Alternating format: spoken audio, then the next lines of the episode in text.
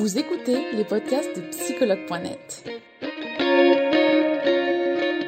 Un espace dédié au bien-être émotionnel par des experts de la psychologie et de la santé mentale.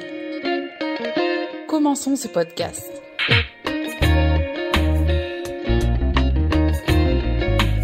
Bonjour Maïté, bienvenue. Bonjour, Merci. merci pour l'invitation.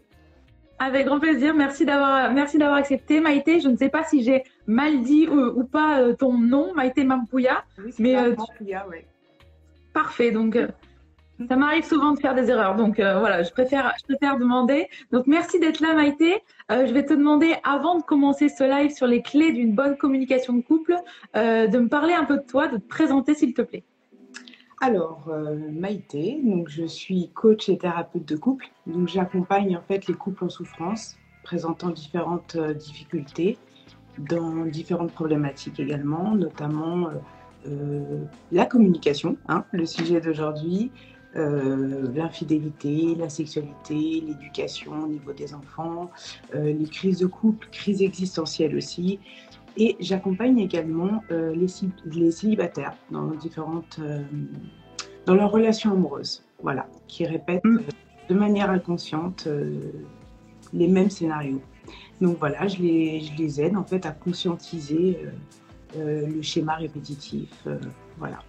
Donc mon cabinet est à euh, dans l'Oise, et puis Mm. j'accompagne également en, en visio. D'accord, super. Ça, ça, c'est génial. C'est vrai que la thérapie en ligne maintenant, ça, ça devient, ça généralise vraiment, quoi. Ça, c'est top. Merci. Merci Maïté pour cette présentation. Alors, on va en venir directement au vif du sujet, la communication dans le couple. Alors, justement, Maïté, quels sont les piliers d'une bonne communication dans le couple? Alors déjà la communication, ça s'apprend, c'est pas inné. Bah, ça, je pense que tout le monde euh, le sait un petit peu. Et il ne faut pas oublier qu'elle évolue aussi euh, dans le temps. Donc euh, moi j'ai noté à peu près, euh, je, je me suis noté un peu, j'ai fait une petite fiche, j'ai noté à peu près six clés en fait euh, qui aident à avoir une, une bonne communication euh, en couple. D'accord. Voilà. Donc je vais commencer. Vas-y, vas-y Maïté, on t'écoute. Alors, la première clé, en fait, euh, qui pour moi semble nécessaire, en fait, pour avoir une bonne communication avec l'autre, est déjà d'avoir une bonne communication avec soi-même. Parce que comme on le sait bien, tout part de nous.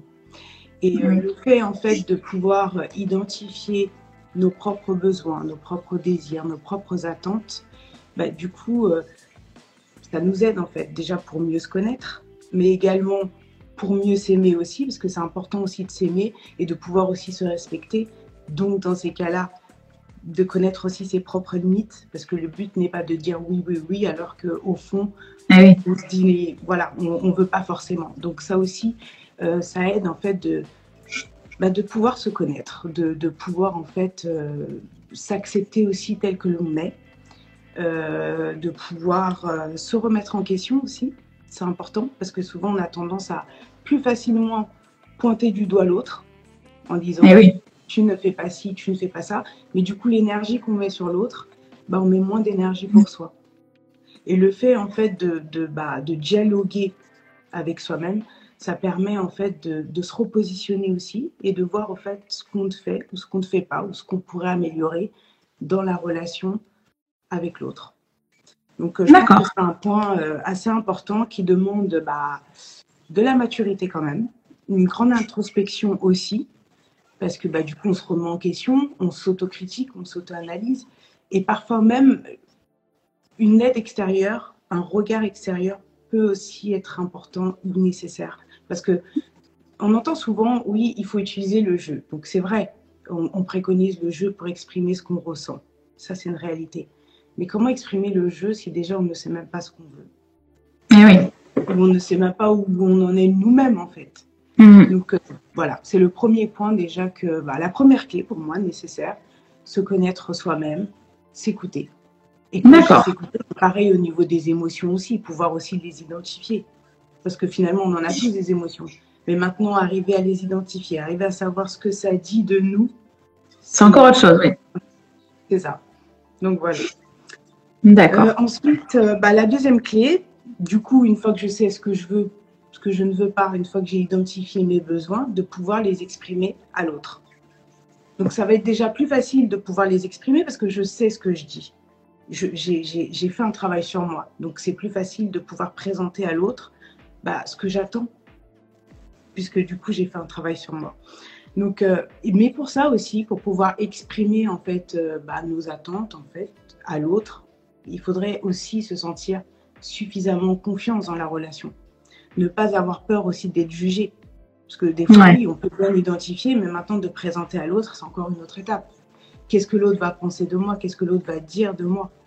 Donc il faut se sentir suffisamment confiance aussi dans la relation pour pouvoir s'exprimer et dire en fait, euh, présenter ses ressentis.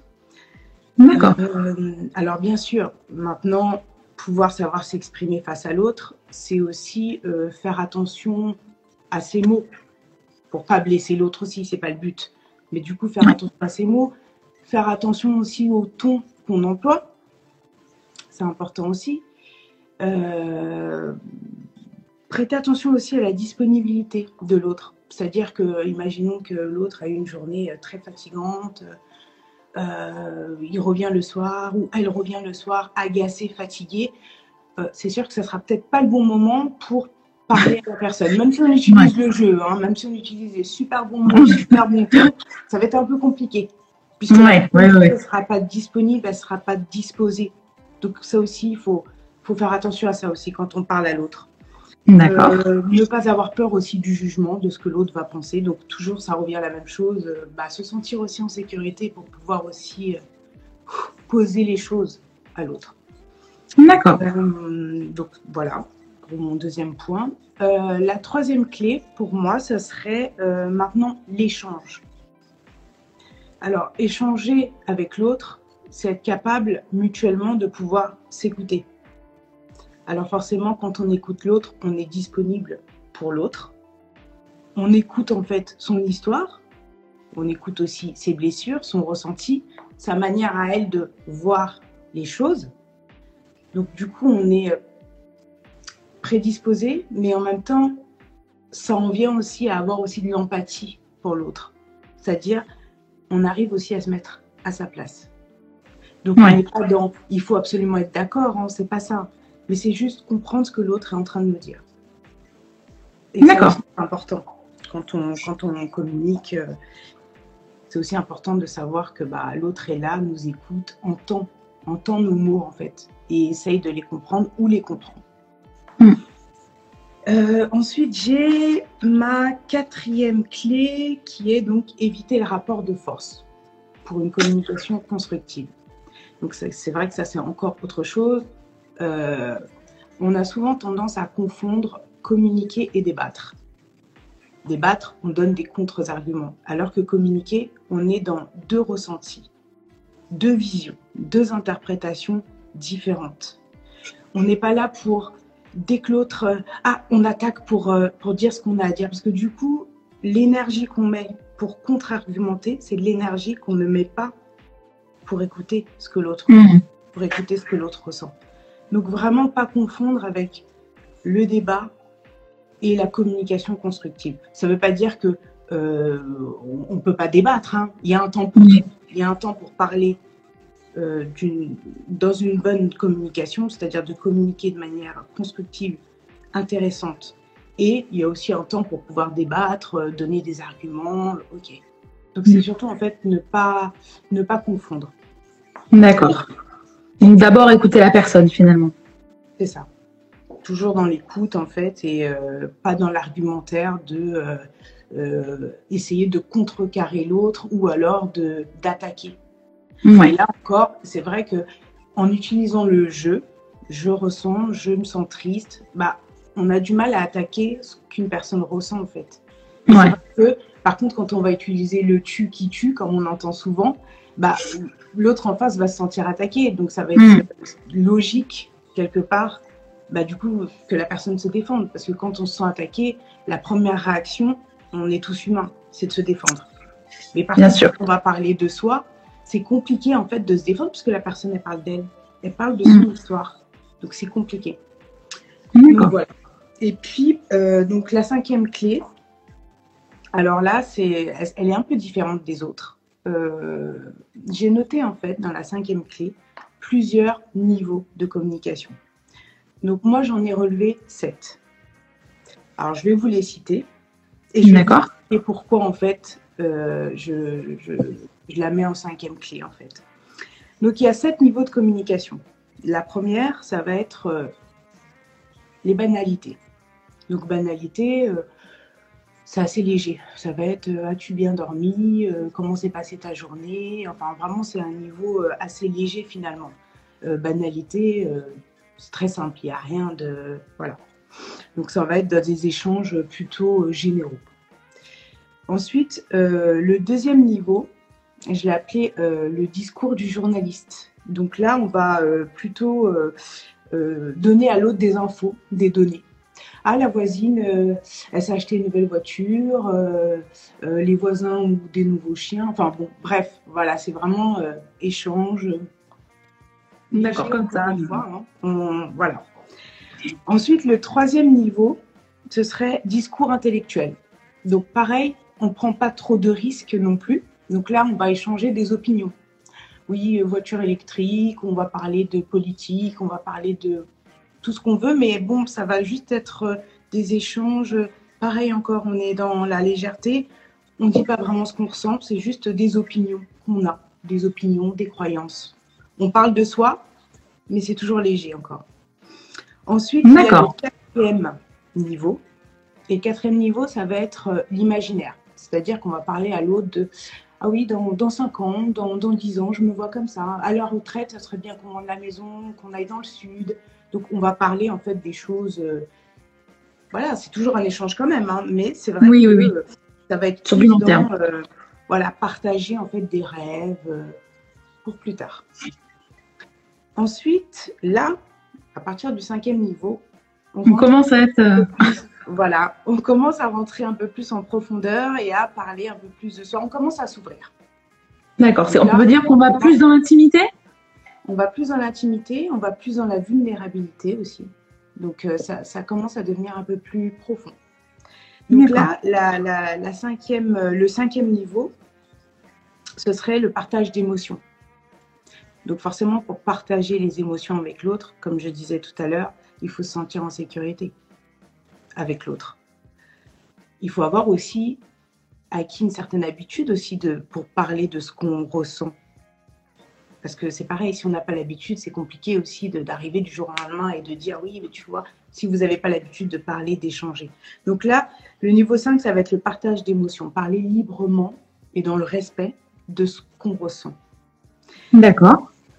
Donc ensuite, on va avoir le sixième niveau. Et là, le sixième niveau, ça va être les besoins intimes. Alors, comme on sait bien, devant un reproche se cache un besoin. On peut dire à une personne, tu ne fais jamais rien. Mais au final, c'est un reproche, mais qui cache un besoin. Et le besoin, c'est, j'ai besoin que tu m'aides un peu plus. Par exemple, j'ai besoin que tu m'aides un peu plus à la maison. Ou tu n'es jamais là.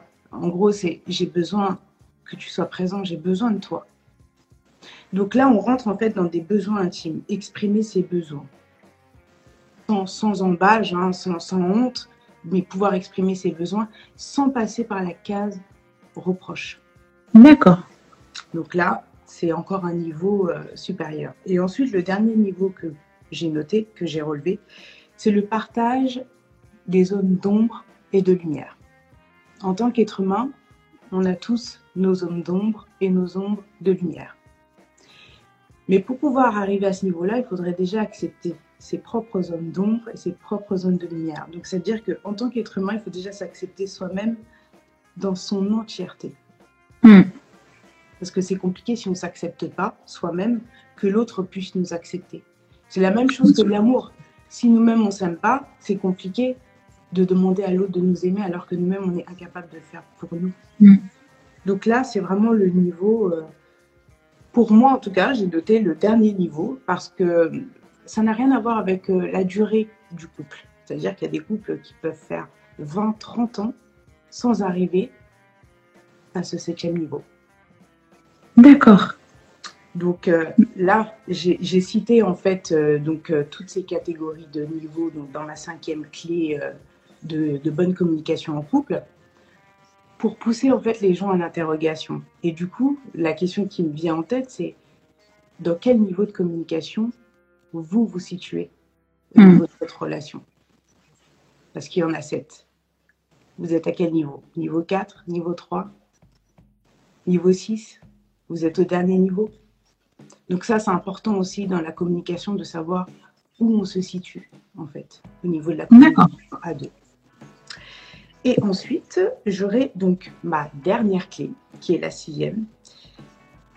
Accepter que toutes nos demandes ou toutes nos attentes ne soient pas forcément acceptées par l'autre. C'est-à-dire accepter aussi que je vais arriver, je vais parler de moi, je vais utiliser le jeu, je vais faire attention à mon temps, je vais faire attention aussi au moment. Mais c'est pas parce que je vais faire attention à tout ça que l'autre va forcément accepter ma demande ou oui, va forcément l'accepter parce que nous sommes des êtres limités. Donc si nous-mêmes on accepte nos propres limites, il faut aussi les accepter de notre partenaire. Bien sûr. Prêtez attention aussi que l'autre n'est pas là aussi pour combler tous nos manques, tous nos besoins, tous nos désirs. Il faut aussi prendre aussi le risque d'avoir un refus derrière. Ça ne veut pas dire que le refus est définitif puisque rien n'est figé. Mais du coup, accepter aussi que l'autre n'accepte pas forcément cette demande-là ou que accepter aussi que l'autre ne soit pas capable, pour le moment en tout cas, d'accepter ce que l'on demande ou ce que l'on désire. D'accord. Donc voilà, mes, mes cyclés. Et puis d'ailleurs, j'aurais peut-être un exemple aussi à donner par rapport aux cyclés pour illustrer un petit peu ce que je dis. Vas-y, vas-y, hein, Maïté, tu, euh, c'est ton à toi, donc n'hésite pas. Hein. D'accord. Voilà. Euh, je vais donner un simple exemple. Euh, un couple, donc une femme qui souhaite aller au théâtre. Voilà. Oui. autre chose. Hein, j'ai donné l'exemple du théâtre. Donc, bon, elle, c'est une passion. Elle aime beaucoup, elle apprécie, elle va régulièrement. Euh, son conjoint l'a déjà accompagné, mais bon, c'est pas trop, c'est pas trop son truc. Hein. Il l'a fait pour lui faire plaisir, mais euh, c'est pas. Donc du coup, elle arrive devant lui en lui disant bah, J'aimerais partir au théâtre ce soir, euh, viens avec moi. Le conjoint refuse. Quand on demande à quelqu'un, il faut accepter aussi d'avoir un refus. C'est oui ou c'est non. Il faut accepter que l'autre ne, ne veuille pas forcément. Donc là, en fait, on fait face, on peut faire face à une frustration du coup, parce que l'autre demande, euh, en face, euh, la réponse elle est négative, on peut se sentir frustré, euh, incompris, plein de plein de choses qui peuvent qui peuvent venir. Mais du coup, deux choses s'offrent à cette personne-là. Et on va dire que c'est une personne qui a eu le temps aussi de, de travailler sur elle, de, de, de s'auto-analyser aussi, de connaître aussi ses besoins. Donc on va dire à partir de là, le conjoint en face ne veut pas. On ne peut pas le forcer. On ne peut pas le prendre par la main pour dire tu viens avec moi, tu n'as pas le choix, c'est comme ça, euh, on est ensemble, tout ce que je demande. Euh, non, c'est pas ça. Non. Donc du coup, qu'est-ce que la personne elle peut faire? Alors, de cibler le besoin le plus, euh, le plus important pour elle. C'est-à-dire, elle aime le théâtre. Donc la priorité, c'est d'aller au théâtre Si c'est le cas, la personne en face n'est pas d'accord. Ah, peut-être cette femme-là pourrait trouver une amie pour y aller. Du coup, mm. donc son besoin est comblé. Et là, elle a appris à, remplir, à combler son besoin elle-même. Si son besoin principal est plutôt de passer un moment de qualité, mais c'est vrai que comme elle aimait le théâtre, donc du coup, ça aurait fait une pierre de coups. Malheureusement, le théâtre, c'est pas possible. Donc, qu'est-ce qu'on fait? Bah, Dans ces cas-là, si vraiment le, moment de qualité prime et que c'est ce qu'elle voulait au plus profond, bah, trouver une autre sortie qui arrange les deux, peut-être. Dans ces cas-là, on rentre dans un compromis. Mais du coup, c'est un moment de qualité qui est privilégié par, euh, par euh, la personne, par la femme, et un moment en fait que vous trouvez à deux. Donc ça, c'était juste un exemple pour illustrer un petit peu. Euh, ouais, mais qui vient bien expliquer quand même tout ça finalement. C'est ça. D'accord. Merci Maïté déjà euh, pour toutes ces clés euh, de bonne communication dans un couple que tu nous as données. Alors, on a d'autres questions aussi, et notamment, c'est des questions qui sont très demandées par les utilisateurs et utilisatrices. Alors, justement, est-ce que bien communiquer en amour, c'est se parler tous les jours? Alors, euh, bien communiquer en amour, c'est parler tous les jours. Alors, pour ma part, j'estime que quand on partage notre vie avec euh, notre partenaire, donc on partage une vie quotidienne, il me semble naturel d'échanger. Bien sûr. Du coup, la question qui me vient en tête, c'est comment peut-on partager l'intimité? Comment peut-on partager le quotidien avec notre partenaire sans communiquer? C'est ça qui sera un petit peu plus surprenant. Mais là, je reviens aussi sur est-ce que du coup, des gens qui communiquent, on a vu qu'il y avait sept niveaux. Imaginons que ce soit par exemple un couple qui a atteint le niveau 7. Est-ce que ça veut dire qu'il faut l'attendre forcément tous les jours? Peut-être pas. Hmm. Tout dépend des prédispositions, tout dépend aussi de la journée. C'est pas parce qu'on a atteint le niveau 7 que ça veut dire que tous les jours on va pouvoir parler de ce niveau 7. Mais en tout cas, pour moi, il me semble naturel d'échanger en tout cas avec son partenaire de vie tous les jours. D'accord. Merci, merci Maïté. Euh, comment bien communiquer ses besoins en couple? Alors, bah, pour bien communiquer ses besoins en couple, euh, bah, déjà, premièrement, comme je l'ai parlé, hein, ma première clé, hein, communiquer d'abord avec soi, hein, cibler d'abord nos propres besoins, nos propres attentes, pour pouvoir ensuite les communiquer à l'autre. Parce que finalement, si on ne sait pas ce qu'on veut, c'est compliqué de, de, d'émettre des demandes ou des besoins si on ne sait pas vraiment ce qu'on veut soi-même. Et puis, une fois qu'on sait ce qu'on veut, bah, forcément, utiliser le jeu, c'est tout le monde le préconise de toute façon. Euh, donc voilà. Et puis le moment aussi, faire attention au moment. Au moment où on parle avec la personne, euh, savoir si elle est prédisposée aussi à nous écouter, tout ça, ça compte. D'accord. Merci Maïté pour ces conseils. Euh, une question qui était très posée aussi, comment faire pour reprendre une conversation quand la communication est coupée dans un couple? Alors, euh, déjà, ce qu'il faut savoir, c'est que ça peut arriver aussi aux couples, euh, à des couples qui communiquent très bien, d'avoir à un moment donné une communication euh, coupée ou bloquée ou avoir du mal à, se faire entendre ou se faire comprendre. Ça peut arriver. Bah, dans ces cas-là, si c'est pour un couple, par exemple, qui a l'habitude d'échanger et qui arrive à une communication coupée, bah, peut-être de rentrer en profondeur. C'est-à-dire que on n'est pas dans, comme je disais tout à l'heure, on n'est pas dans qui a raison, qui a tort. C'est vraiment deux points de vue différents. Donc, à partir du moment où on essaye de comprendre, sans être d'accord aussi, hein, qu'on essaye de comprendre ce que l'autre nous dit, sans forcément être d'accord, bah, du coup, la connexion peut se refaire en fait. Puisqu'on est dans, je comprends ce que tu veux me dire. Bon, euh, je suis pas d'accord, mais je comprends ce que tu veux me dire. Je comprends pourquoi tu as agi comme ça, je comprends pourquoi tu m'as dit ça. Et, on comprend aussi derrière, en disant je comprends à l'autre, c'est aussi, je comprends aussi, j'accueille aussi ton histoire, j'accueille aussi tes blessures.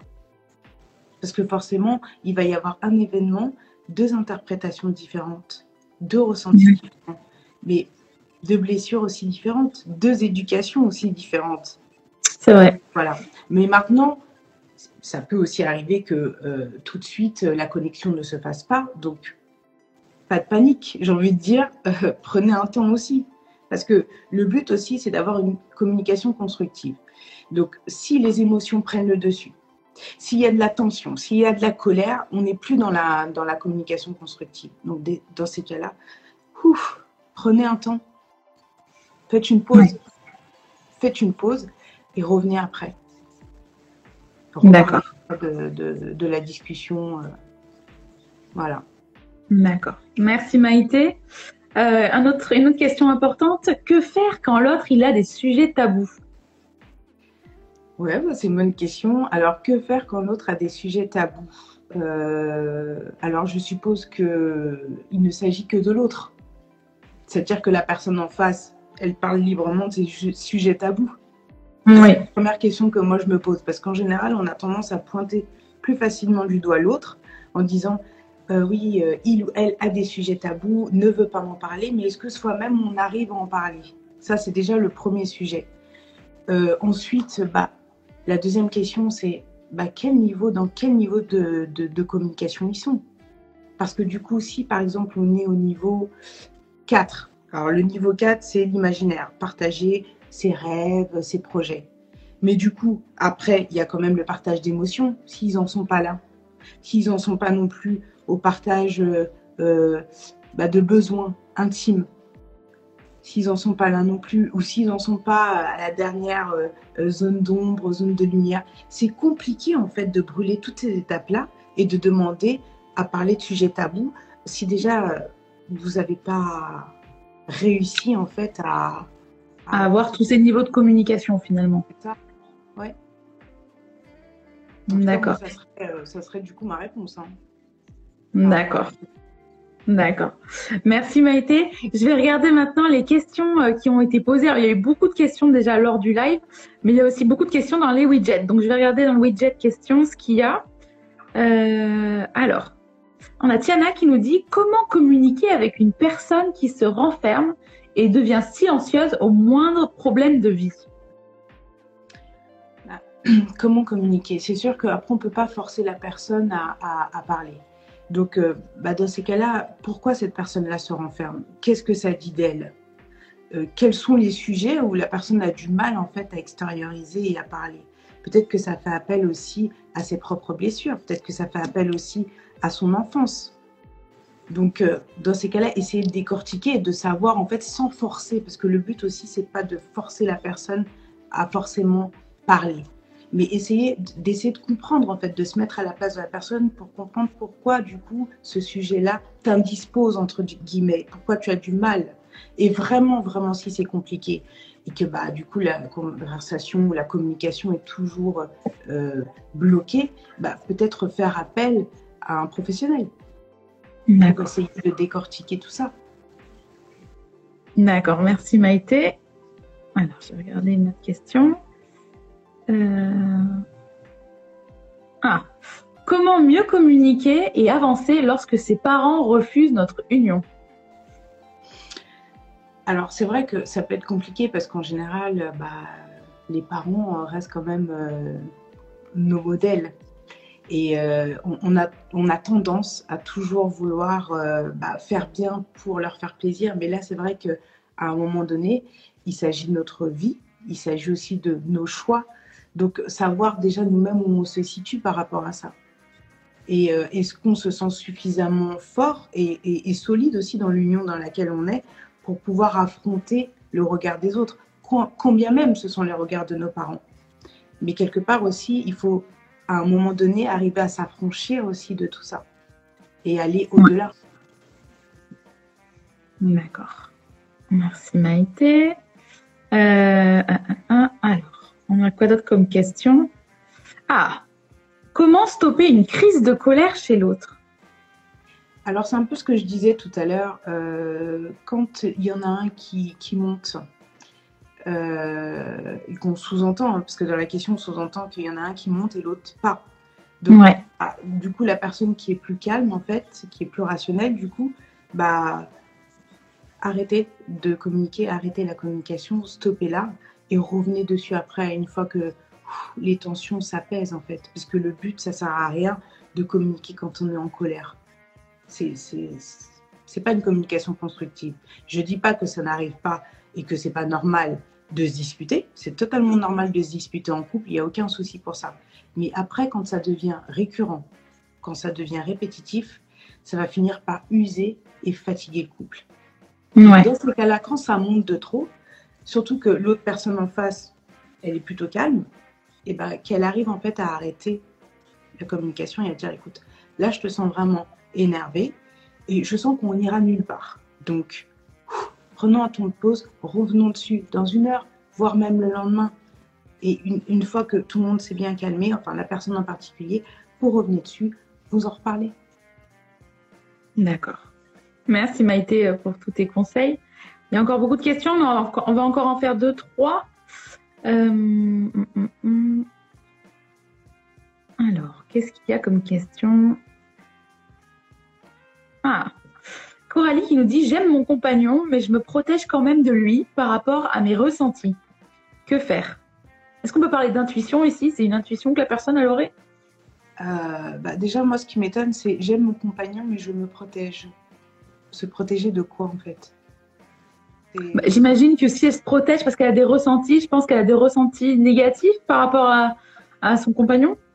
Alors, euh, il y, a, je me protège, je me protège de lui parce que j'ai pas envie de souffrir ou parce que j'ai souffert dans mes précédentes relations. Je me protège parce que j'ai peur de m'ouvrir. Euh, c'est le mot protéger en fait moi qui m'étonne parce que du coup en se protégeant bah on ne peut pas s'ouvrir à l'autre on peut pas être complètement soi quand on se protège on, on, a sa carapace on porte un masque finalement donc euh, euh, quand même de lui par rapport à mes ressentis quand même bah le, problème c'est pourquoi cette personne là doit se protéger et qu'est-ce qu'elle qu'est-ce qui elle se protège de quoi? De qui? Et pourquoi? C'est plus ça en fait qui me. Mais du coup, la relation ne peut pas être authentique non plus. Parce qu'on va, on va pas avoir tous ces niveaux de communication finalement aussi. Bah, ça va être compliqué parce que déjà avant même d'arriver, la personne en fait, elle, euh, au lieu d'avoir, elle met un pied en arrière en fait.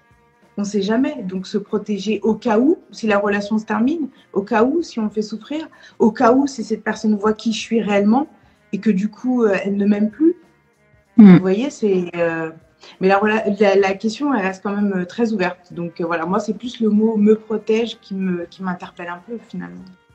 D'accord.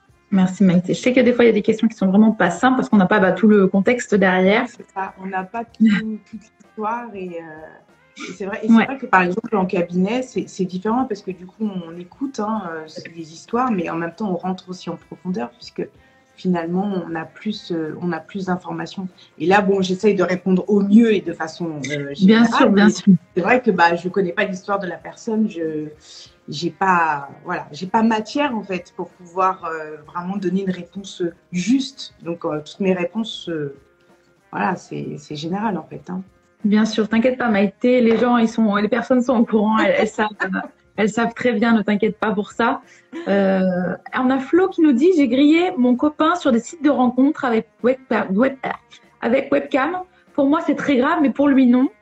Euh, j'arrive pas à. Alors, si j'arrive à avoir la suite. Euh, j'arrive pas à lui faire comprendre. Est-ce que tu aurais un conseil, s'il te plaît? Euh, bah déjà, euh, c'est vrai que ce qui est compliqué, c'est que bah, du coup, il prend pas euh, sa, sa, part de responsabilité dans, dans ce qu'il a fait. Donc, il a commis un acte, mais pour lui, qui paraît banal. Maintenant, la question, c'est si vous, vous auriez fait, si vous, vous auriez posé ce même acte, est-ce qu'il aurait réagi de la même manière? Parce que c'est vrai que souvent, quand c'est soi, ça passe, mais quand c'est mmh. l'autre, le regard est différent. Donc déjà, il y a ça. Et dans un deuxième temps, mais du coup, si pour lui il considère que, que, ce n'est rien, euh, souvent les couples, quand euh, ils se mettent ensemble, donc là je vais parler d'infidélité par exemple, quand ils se mettent ensemble, euh, personne n'a la même vision de l'infidélité. C'est-à-dire que, imaginons, pour une personne, embrasser, c'est être infidèle, pour l'autre, peut-être pas. fantasmer sur une personne, c'est être infidèle, pour l'autre, peut-être pas. Donc déjà aussi de se positionner à savoir quelles sont les limites de chacun et qu'est-ce que l'autre est, prêt à, accepter ou pas. Donc là déjà, vu qu'il y a eu cette situation-là, ça sous-entend aussi que les limites n'ont pas été posées dès le départ. Parce qu'il faut aussi respecter ce que l'autre est prêt à encaisser ou pas. Donc si pour lui, c'est rien, pour elle, il faut prendre en compte que c'est quelque chose. Donc on ne peut pas banaliser ce que l'autre ressent. D'accord. Moi, c'est ce que je dirais. Euh, globalement. D'accord. Merci Maïté. On va faire une dernière question. J'ai vu une question passer. Lokea qui a publié plusieurs fois sa question, donc elle veut vraiment qu'on y réponde. Euh, alors, si on ne se sent pas heureux dans le fait que l'autre ne compte pas certains de nos besoins que l'on estime nécessaires pour nous dans le couple, est-ce sain de rester ensemble? Alors bon, moi je suis pas là pour dire il faut partir, il faut rester. Hein. Ça, ça c'est sûr que non. Euh, comme je disais tout à l'heure, euh, l'autre ne peut pas combler tous nos besoins. Ça c'est sûr. L'autre n'est pas là d'ailleurs pour combler tous nos manques et tous nos besoins. Donc ça voudrait dire que si l'autre n'est pas là pour tout combler, il y a certains besoins qui peuvent être comblés par nous. On a énormément de ressources et il y a énormément de besoins qu'on peut combler nous-mêmes. Maintenant, si ces besoins-là, vous, vous les estimez importants, nécessaires pour le fonctionnement de la relation du couple, eh bien là, c'est sûr qu'il faudrait peut-être se poser les bonnes questions. À savoir ce que vous souhaitez réellement. C'est-à-dire rester dans ce couple-là où vous avez l'impression du coup que vos besoins ne sont pas remplis, ou dans ces cas-là, faire en sorte, si possible, de remplir en fait ses propres besoins par vous-même. D'accord. Merci beaucoup Maïté pour tous ces conseils qui sont enrichissants. Euh, il y avait déjà des remerciements et, ils ont tous bien dit que c'était très clair ce que tu disais, même si ça restait général. Euh, ils te remercient pour les réponses déjà. Donc merci beaucoup Maïté d'avoir accepté de faire ce live. Je ne sais pas si tu avais un message à faire passer, si tu souhaites parler de ton cabinet ou n'hésite euh, pas. Bah, comme je l'ai dit hein, euh, en introduction, donc, mon cabinet est à Senlis et euh, bah, j'interviens pour les couples. Euh, je reçois aussi des personnes seules, hein, même des personnes en couple qui sont seules, je les reçois aussi. Parce que ça peut arriver aussi que l'autre n'ait pas forcément envie d'être là ou, je ne prends pas sa part de responsabilité ou pour lui il ne se passe rien. Mais je tiens aussi à préciser qu'une personne qui vient seule, ça aide aussi. C'est-à-dire que quand une chose bouge, quand une personne bouge, c'est tout le système qui bouge. Donc je reçois les couples, les personnes seules, je reçois les célibataires.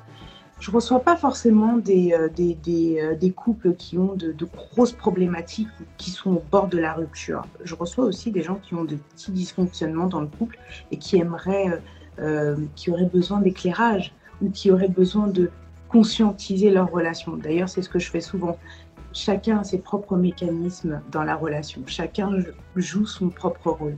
Et moi, je suis là, en fait, pour mettre en lumière ce qui ne va pas, ce qui pourrait être amélioré. Mettre de la conscience dans les relations amoureuses. Et pareil aussi pour les célibataires aussi, qui au début, c'est vrai que j'étais pas, j'étais plus orientée sur le couple, et au fur et à mesure, on m'a dit ah mais c'est dommage parce que euh, moi ça m'aurait bien intéressé euh, pour les célibataires, et aujourd'hui c'est vrai que j'accompagne aussi les célibataires qui euh, sont dans des schémas répétitifs et qui, bah, qui aimeraient aussi s'en sortir et qui aimeraient aussi bah, connaître l'amour et enfin surtout leur faire comprendre que c'est pas ça n'arrive pas qu'aux autres en fait tout le monde est capable d'avoir une belle et heureuse relation c'est pour moi en tout cas c'est donné à tout le monde pour ça il y a peut-être un travail à faire pour ça il y en, a qui sont bloqués dans, dans, leur, dans leurs blessures dans, dans leur passé mais en tout cas, une relation saine et équilibrée, pour moi, elle est pour tout le monde. C'est pour tout le monde. D'accord. Merci Maïté pour ce joli message. Bah, merci en tout cas. Merci beaucoup. Merci beaucoup. Nous espérons que vous avez aimé le podcast d'aujourd'hui. Souvenez-vous que tous ces sujets sont disponibles sur notre site psychologue.net et que vous pouvez également voir la vidéo complète sur l'Instagram TV sur psychologue.net. Rendez-vous dans notre prochain podcast.